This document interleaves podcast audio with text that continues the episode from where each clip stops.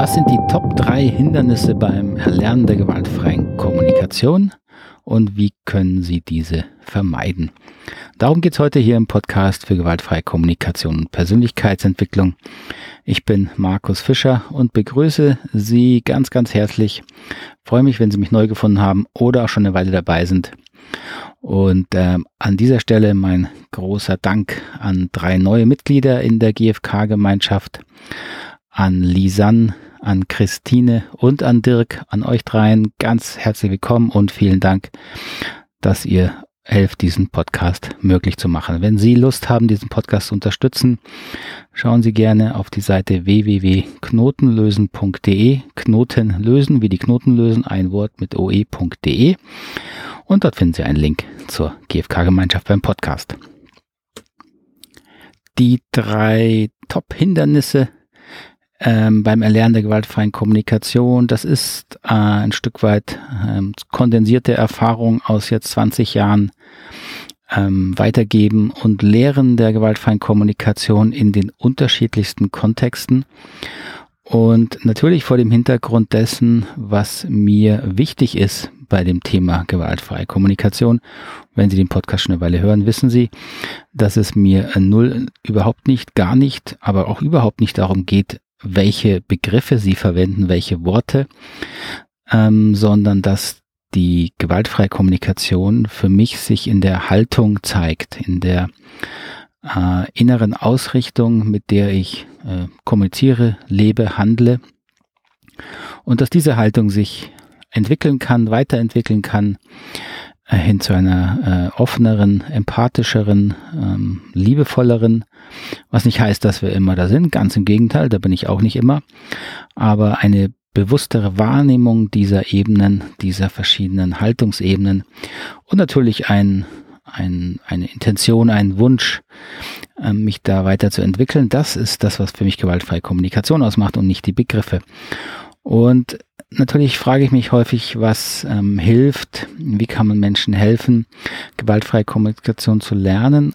Und meines Erachtens äh, hilft es sehr, sehr stark, wenn man die Schattenseiten und Fallstricke eben kennt. Und da habe ich mich nochmal bemüht, hier die drei Top-Hindernisse neu zusammenzufassen und zu beschreiben. Und die würde ich mal als Überschriften so nennen. Erstens, dass man lieber nach außen schaut, statt nach innen, also zu sich selbst. Das wäre mal das erste Hindernis. Zweite wäre, dass man Leid und emotionale Schmerzen zu vermeiden sucht, dass man denkt, man könnte kontrollieren, dass man im Leben leidet.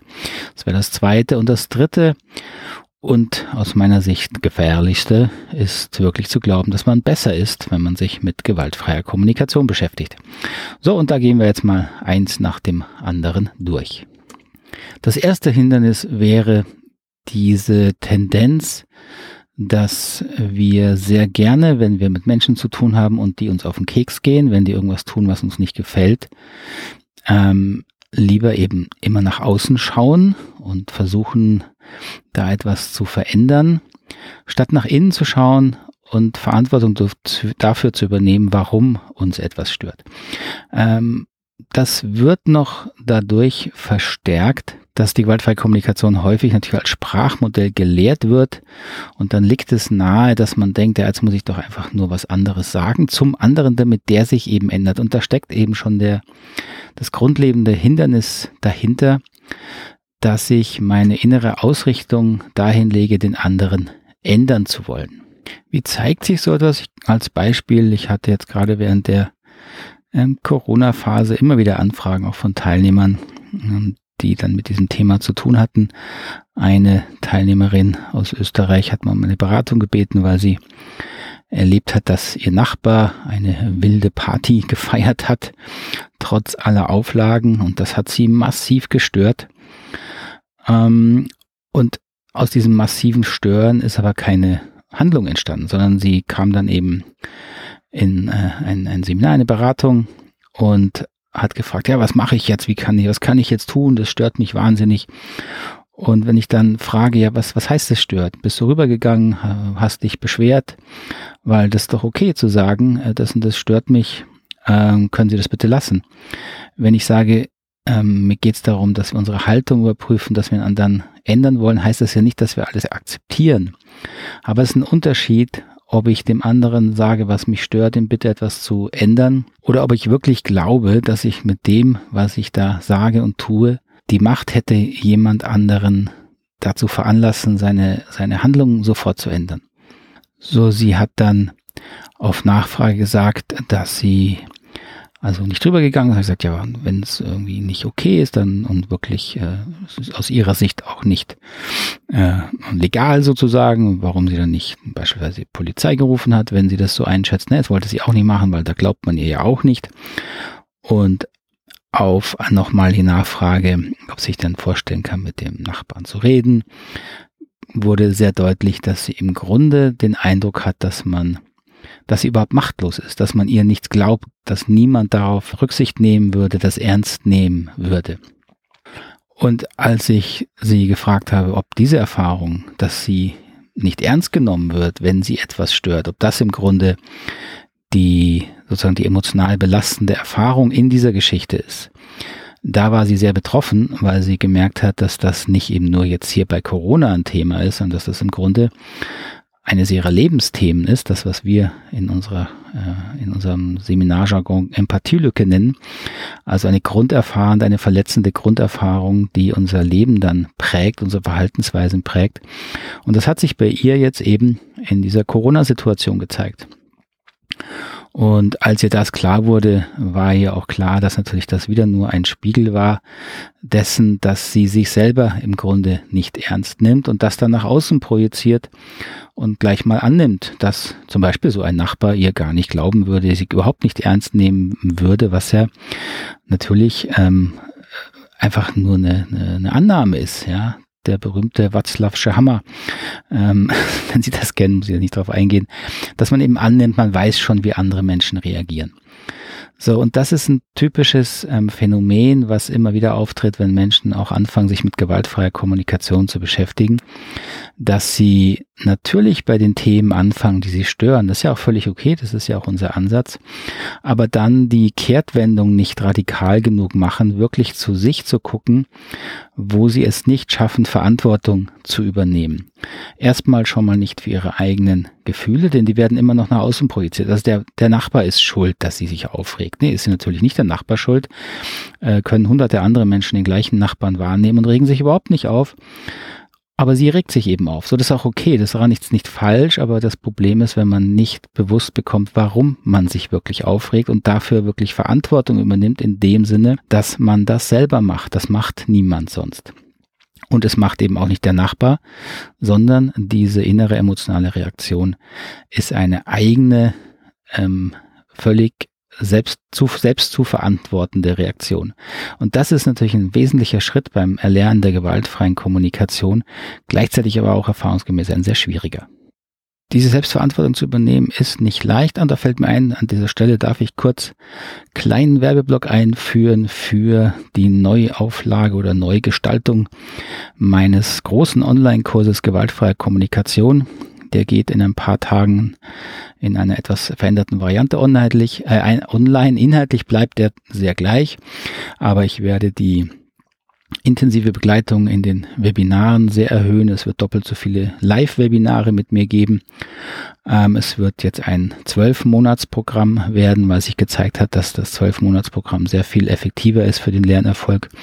Und es wird ein begrenztes ähm, Coaching-Programm mit mir persönlich geben, also Einzelcoaching-Programm, für das man sich bewerben kann. Wenn Sie sich dafür interessieren, schauen Sie gerne, wie gesagt, auf der Homepage www.knotenlösen.de, dort unter großer Online-Kurs gewaltfreie Kommunikation, da finden Sie das.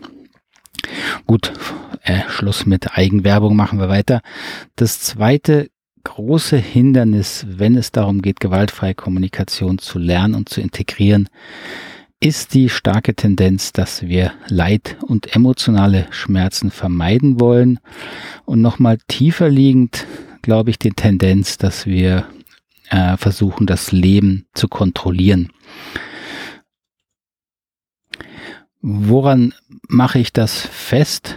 Ähm, also beispielsweise an vielen, vielen Angeboten, die ich da draußen im weiten, weltweiten Web finde, die dann äh, Dinge versprechen wie Konflikte in der Familie mit Leichtigkeit lösen, äh, Konfliktleichtigkeit genießen oder Kritik wertschätzend, in Klammern ist gleich verletzungsfrei äußern und, und, und, und natürlich an dem ähm, äh, Aspekt, den ich auch ich zu gut kenne, wenn ich dann wieder mal eines meiner Themen anschauen will, zu merken, wie schnell ich mich ablenke, wie ungern ich dann da hingucken will, wo es wirklich unangenehm wird und wehtut. So, das scheint eine starke Tendenz zu sein. Logischerweise in uns, ja, das muss man jetzt auch nicht, äh, ist ja nicht verwunderlich, dass wir Leid nicht bewusst suchen, aber es hat sich eben gezeigt, dass wir für die emotionale Weiterentwicklung ähm, gerade an den Themen arbeiten müssen, in denen alte Verletzungen stecken. Und das kann man erstmal, äh, vielleicht so klingt das ja sehr nachvollziehbar, aber ich sehe halt sehr viel, ähm, wie soll ich sagen, Aspekte oder, oder Angebote da draußen, die dann behaupten, ja, Leid ist, un, ist ähm, selbst gemacht, ähm, Leid ähm, kann man vermeiden, nur körperliche Schmerzen sind sozusagen unvermeidlich, aber das Leiden äh, macht man selber. Ja, natürlich macht man es selber, das ist mir schon klar. Aber ich behaupte mal, es gibt kein als menschlich zu betrachtendes Leben, das ohne Leid auskommt. Und jetzt verstehen Sie mich bitte nicht falsch. Äh, ich möchte nicht, dass jemand unnötig leidet und ich wäre der Letzte, der, wenn ich jemanden leiden sehe, nicht versucht, ihm zu helfen und Leiden zu lindern. Natürlich. Aber es ist ein Unterschied, ob ich in einer akuten Situation alles tue, um Menschen zu helfen, oder ob ich überzeugt bin, dass Leben ohne Leiden möglich sei. Denn ich glaube, das ist eines dieser Paradoxa, die wir einfach als Menschen ertragen müssen, aushalten müssen, dass es natürlich unser gutes Recht ist, unser Glück zu suchen, Sicherheit zu suchen, zu sehen, dass es uns gut geht und gleichzeitig akzeptieren zu müssen, dass der nächste, das nächste Problem, der nächste Stress, der nächste Konflikt, das nächste Leid und der nächste Schicksalsschlag einfach nur äh, um die Ecke warten und manchmal gar nicht so weit weg sind. Und dann müssen wir wieder lernen, damit gut und menschlich umzugehen. Das heißt, wir können lernen, Leiden vernünftig und sinnvoll zu betrachten, unnötiges Leiden natürlich zu vermeiden, aber mit unvermeidbarem Leid auch menschlich umzugehen. Und das bedeutet, dass ich ähm, nicht anfange, zu behaupten, ich könne Leid vermeiden. Das ist schon mal das Erste. Denn damit macht man Menschen unglücklich, aus meiner Sicht noch unglücklicher und dann unnötig, die aber erleben, dass sie Leiden und Verzweiflung in ihrem Leben haben und sich dann womöglich noch dafür schuldig sehen, dass sie das haben. Also das finde ich eine ganz ungute Entwicklung. Wir können Menschen tragen, emotional tragen und unterstützen, die leiden. Und dafür braucht es eben andere Menschen, die dazu zeitweise in der Lage sind und die dann auch selber natürlich hin und wieder Unterstützung brauchen, äh, ihre eigenen Themen mit anderen ähm, zu teilen und Verständnis zu bekommen. So betrachtet finde ich, Leiden kann etwas haben, was Menschen verbindet, weil wir alle Leiden erleben. Und äh, ich glaube keine Sekunde, dass irgendein Leben, sei es noch so glamourös dargestellt in irgendwelchen äh, Bildern auf irgendwelchen sozialen Medien, äh, dass die ein Jahr lang ohne Leiden auskommen. Das ist einfach ein, eine gefährliche Illusion, die da gepflegt wird. Und eines der größten Hindernisse wirklich, wenn es darum geht, gewaltfreie Kommunikation zu lernen lernen Sie gewaltfreie Kommunikation, um bewusster zu unterscheiden, wo ist hier unnötiges Leiden, ja, wo mache ich mir unnötig Sorgen, ähm, wo kann ich lernen, mir weniger Sorgen beispielsweise zu machen, wo kann ich mehr Vertrauen gewinnen, ähm, dass sich Lösungen zeigen, Wege zeigen für Probleme, die ich heute habe. So, da kann ich natürlich daran arbeiten, Leiden zu verringern. Und wie kann ich schaffen, die ähm, Päckchen und den Rucksack, den ich zu tragen habe in meinem Leben, wie kann ich den leichter tragen? Wo finde ich die Menschen, denen ich davon erzählen kann? Habe ich überhaupt die Erfahrung gemacht, dass es gut tut, darüber zu äh, erzählen? Oder schaffe ich es, mit mir selber zu arbeiten und diesem Leiden einen Rahmen zu geben, einen Sinn zu geben, mit ihm zu arbeiten und davon zu lernen? Und dieses Lernen kann eben manchmal bedeuten, dass wir wirklich in einer leidvollen Erfahrung einen Sinn finden, eine Erkenntnis finden, uns weiterentwickeln, ähm, wachsen, neue Fähigkeiten entwickeln. Das, dafür gibt es ja viele Beispiele. Dieses Lernen kann aber auch sein, dass wir lernen müssen, auszuhalten, dass es uns schlecht geht und trotzdem das Leben zu leben, das wir eben gerade haben, die Verantwortung zu übernehmen, die wir gerade haben, sei es als Eltern, sei es im Beruf, als Partner, auch und obwohl es uns nicht gut geht.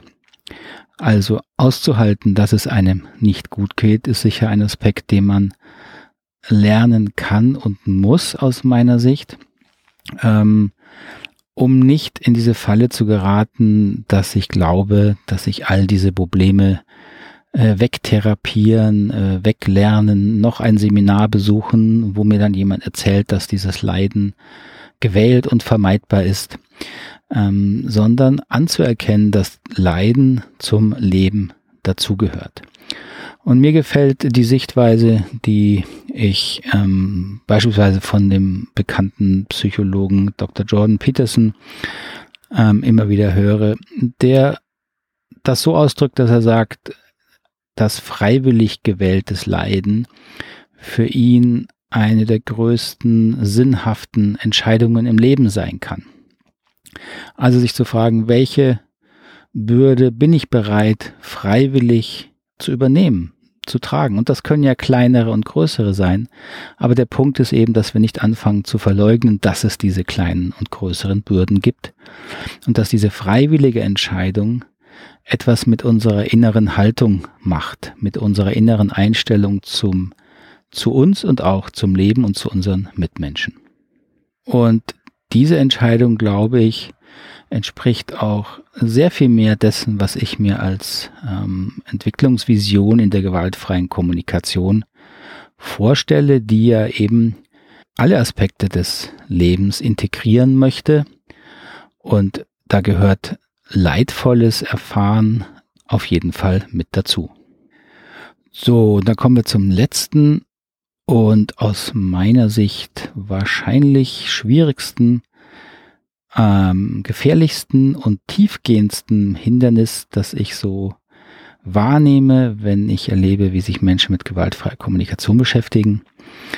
Und das ist eine mehr oder weniger subtile Überzeugung, dass man ein besserer Mensch ist oder wird, weil man sich mit gewaltfreier Kommunikation beschäftigt.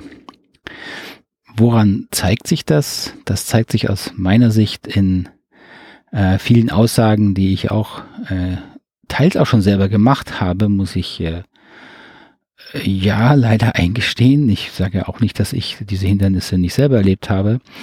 Ähm, also in Äußer Äußerungen, die zum Beispiel sagen, jeder müsste eigentlich gewaltfreie Kommunikation lernen. Die Welt wäre doch ein besserer Ort, wenn jeder gewaltfreie Kommunikation machen würde. Diese Art von GFK-Missionaren, sage ich mal, und die häufig mehr oder weniger subtile Rechthaberei, die entsteht, wenn Menschen sich mit gewaltfreier Kommunikation beschäftigen. Also, dass man dann im Gespräch plötzlich anfängt zu sagen, also du musst mir dein Bedürfnis sagen, sonst, äh, sonst, sonst wird das hier alles nix. Oder du musst öfter sagen, wie es dir geht und was sind denn deine Gefühle. Also so diese leicht, äh, mehr oder weniger subtile und leichte Art der üblerheblichen ähm, Haltung, dass man jetzt besser wüsste, wie gute Kommunikation ähm, passiert. Und das ist wie immer natürlich eine paradoxe Geschichte, denn äh, logischerweise finde ich auch, dass es besser ist, sich mit gewaltfreier Kommunikation zu beschäftigen. ist ja ganz klar, sonst würde ich es ja nicht machen. Äh, ich glaube auch, dass es, dass Menschen sich weiterentwickeln können und dass es bessere ähm, Ebenen gibt und ähm, weiterentwickelte Ebenen gibt und äh, Menschen gibt. Natürlich. Aber sobald ich anfange zu glauben, dass ich es bin, ja, dass ich es bin, nicht, dass ich auf dem Weg bin, sondern dass ich schon so weit bin, dann glaube ich, kommen wir in ein sehr gefährliches Fahrwasser. Und das zeigt sich eben häufig sehr, sehr subtil, wenn Menschen anfangen, sich mit gewaltfreier Kommunikation zu beschäftigen. Da können Sie nur sich selber beobachten, ob Sie anfangen, andere dann pseudogewaltfrei zu kritisieren, ähm, ihnen zu zeigen, wie man es doch besser sagen könnte und so weiter. Und dann bin ich ziemlich sicher, steckt dahinter diese, dieses gefährliche und schwierige Hindernis. Man ist eben nicht besser in dem Moment, wenn man sich mit gewaltfreier Kommunikation beschäftigt. Warum nicht? Weil wir weiterhin Menschen bleiben und aus meiner Sicht haben Menschen in sich immer alle Anteile des Guten und des Bösen. Wir haben gute Absichten in uns, wir können mitfühlend sein, wir können großzügig sein, wir können altruistisch sein und so weiter. Und wir haben gleichzeitig genauso viele böse Intentionen und Absichten. Wir können egoistisch sein, wir können über den hinweggehen, der offensichtlich Hilfe braucht. Äh, wir können uns bereichern und hoffen, dass wir nicht erwischt werden und so weiter. Und diese inneren Aspekte des Bösen, diese Tendenz, dass diese unguten Absichten in uns leben, die wird niemals weggehen. Da können Sie noch so viel gewaltfreie Kommunikation betreiben. Das ist meine feste Überzeugung. Und ich bin sehr sicher, dass es auch ähm, besser ist und ich sagen, es verhilft zu einer gesunden Demut, wenn wir durch mehr Bewusstheit erkennen, dass wir diese unguten und bösen Impulse in uns haben und uns bemühen, ihnen nicht allzu viel Futter zu geben, ihnen einen gewissen Raum zu geben, wo wir, sage ich jetzt mal, die Oberhand bewahren und ihnen äh, freie Züge lassen, ohne dabei anderen zu schaden, hoffentlich. Also dass diese Impulse in sich zu erkennen, statt sie zu verleugnen. Das halte ich für wesentlich ähm, gesünder und auch sicherer. Sicherer deswegen, weil aus meiner Erfahrung gerade Menschen, ähm, die behaupten, sie hätten das nicht, mit denen habe ich persönlich jetzt die äh, nicht sehr positive Erfahrung, will ich sagen, die schlechtesten Erfahrungen gemacht. Das ist eine große Gefahr, zu behaupten, man sei schon weiter als man ist. Und das würde ich mal sagen, das ist Top Nummer drei der Hindernisse, wenn es darum geht, gewaltfreie Kommunikation zu lernen. Und wenn Sie da sich ertappen, dann kann ich Ihnen nur gratulieren und hoffen, dass Sie sich nicht allzu schuldig fühlen oh, und dann alles wieder aufgeben. Nein, bitte nicht aufgeben mit der gewaltfreien Kommunikation, sondern es als ganz hilfreichen und normalen Lernprozess betrachten. Sie werden sich bewusster werden, was Sie alles für Impulse in sich tragen. Da gehören eben die guten und die schlechten Teile dazu. Und wenn Sie beide bewusster anerkennen können, dann sind Sie auf einem guten Weg, die gewaltfreie Kommunikation vernünftig zu integrieren. Soweit zu den drei größten Hindernissen. Ja, das war schon vielleicht starker Tobak heute. Ich bin sehr gespannt auf Ihre Rückmeldungen und Fragen und lade Sie ausdrücklich dazu ein. Schreiben Sie mir, nehmen Sie Kontakt auf per E-Mail, per WhatsApp-Nachricht oder Sprachnachricht. Sie finden alle meine Kontaktdaten immer unter den äh, Podcast-Episoden oder auf der Homepage www.knotenlösen.de. Ich freue mich auf Sie. Und jetzt wünsche ich Ihnen noch einen schönen Tag oder eine geruhsame Nacht, wo immer Sie mich gerade im Ohr tragen. Alles Gute, bleiben Sie gesund. Bis zum nächsten Mal. Tschüss, Ade.